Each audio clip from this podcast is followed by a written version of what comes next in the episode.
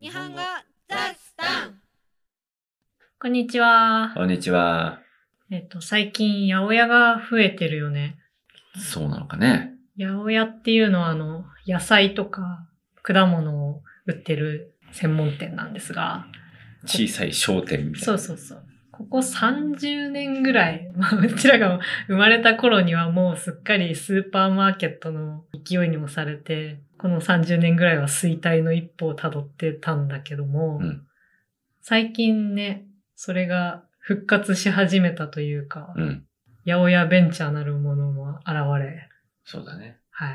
何でもある大きい店の便利さを求める時代が終わった感じがするね。そうだね。何か欲しいものは専門店でうん。ってう。いうのが今のいいものをっていうね。 いいもの。しかも安いことが多いでしょ、うん割にね。なんかみんなこだわり始めたよね。 うん。スーパーのものはちょっとレベルが低いみたいな考え方すら出てくるよね。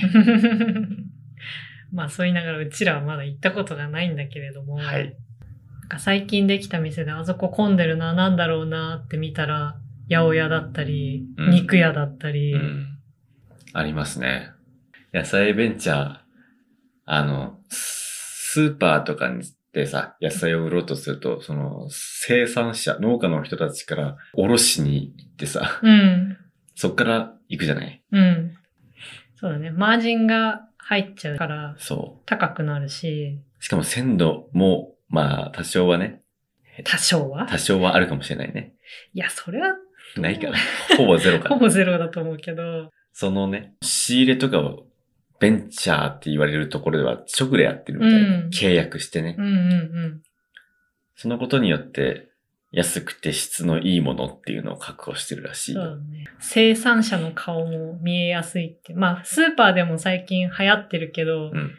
その何々農家、何々さんみたいな、 ね。うちもね、お世話になってる農家さんがいますからね。勝手にね。ねえめっちゃうまいんだ、そこのトマそト。うこの夏、その方のトマトに惚れ込んで、ずっと同じの買ってましたね。顔も知らないけど、ファンです。 会いに行きます。本当に美味しかったね。ねまあ、そんな感じでね、八百屋とかだと、さらにお気に入りを見つけられるんじゃないかという。え。うん。しかもそのさ、例の八百屋ベンチャーは急速に店舗を増やしてるらしくて、半年で8店舗目とか、そういうペースでやってて、早いんだよ。そうなんだ。で、店舗増やせば増やすほど契約農家を増やせるんだよ。うんうんうんそうするとバリエーションも広がるし、うん。うん。もっと安くなるかな。うん、そうだね。大量に仕入れそうだよねられた方が安くなるよね。そうなるよね。そういうメリットしかないらしいよ。うん。昔の八百屋ってまあ、本当に商店って感じでさ、うん。まあおしゃれさとかは全くなかったけど、うん。最近のその、できてる肉屋も、八百屋も、ちょっとおしゃれなんだよね。そう。 そうそうそ今の人に流行るだろうなっていう。う。うん。昔の八百屋っていうのは今のさ、スーパーの野菜セクションだけをやってるって感じそうだね。ね。仕入れを独自でやるとかっていうのはなかったからさ。うん うんだからもう完全にね、八百屋ベンチャーはね、昔からながらの八百屋を潰しに来てるんだよ。うん。 そうか、それもそうなのか。うん。そう。まあ、弱肉強食ですけどねう。ん。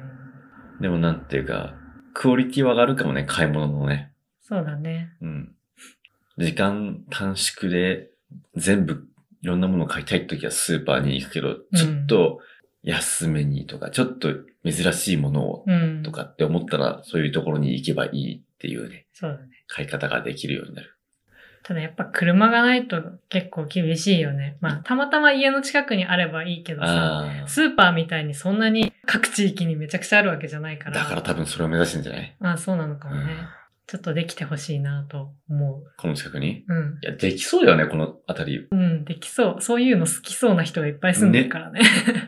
そうそう。肉屋っていうの行ったことあんの ないかな見たことしかない。なんか前一緒に調べたよね。んこの辺に新しくできたそ肉う屋。そうそうそううん、そうそうそう。特に家でバーベキューするような時に使うような肉をたくさん全部同じ値段の時やね。あ、そうそうそう。まあ、グラ量ム数量は違う違けどうと思うけど、それがまた手軽っていうわか、かりやすい。わかりやすいよね。ね。スーパーとかに売ってない部位の肉とかもさ、珍しいのもあるから、ね。ちょっと行ってみたいなとは。しかも美味しそうだよな、ああいうのなね。魚ってさ、うん。見たことない。そういうの。確かに。なまんかあ、あんのか札な幌海ないからかもしれないけどね。か、それか、あのーなんていうの、漁協みたいなやつ。あー組合とかが厳しく管理してるとか、どうなんだろうねわ。かんないけ鮮ど、魚店は確かにあんまり見ないね。市場みたいなところにしかないよねあ。あ、ああ、ああ。そうだね。大きい市場はあるね。札幌中央卸売市場。うそう。まあ二条市場。んうんああいうのはまあ、昔からのスタイルでやってるじゃうんうん。ん。うん。そっか、もうそこはそこで確立しちゃってるのか。そうなのかね。あんまりベンチャーが立ち入る隙がないのかもしれない な。魚売ってるとこ好きなんだよね。うん。面白くないうん。楽しいよね。スーパーでもね。うん、スーパーでも面白いんだけどさ、ちょっと違う地域のスーパー行ったり、あーの、市場に行ったりすると、変な形とか色の魚あるよね。そう、こんなのいるん だ、みたいな。外国のスーパーで魚売り場見るのが好きです。ああ、楽しい。うん、あと前、福岡にいた時もね、市場で見てた。面白かったな。やっぱあったかい地域の方が変わった魚多いよね。カラフルなの多い気うがする。ん。まあ、そっちの地域の人は逆に北海道来たらそう思うのかもしれないけど。そういえば、大学の先生がさ、うん。東京出身の人だったんだよ。うん。で、北海道来たばっかりの時に、あの、こっちのホッキを食べたのって、うん。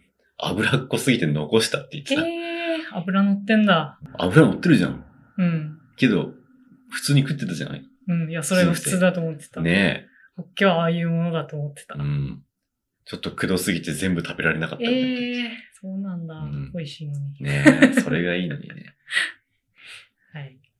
ということで、えー会話の内容はウェブサイトに載せますので、聞き取れなかったところや漢字や確認したいところなどありましたら活用してください。はい、えー YouTube、Instagram もフォローお願いします。お願いします。じゃあね。またね。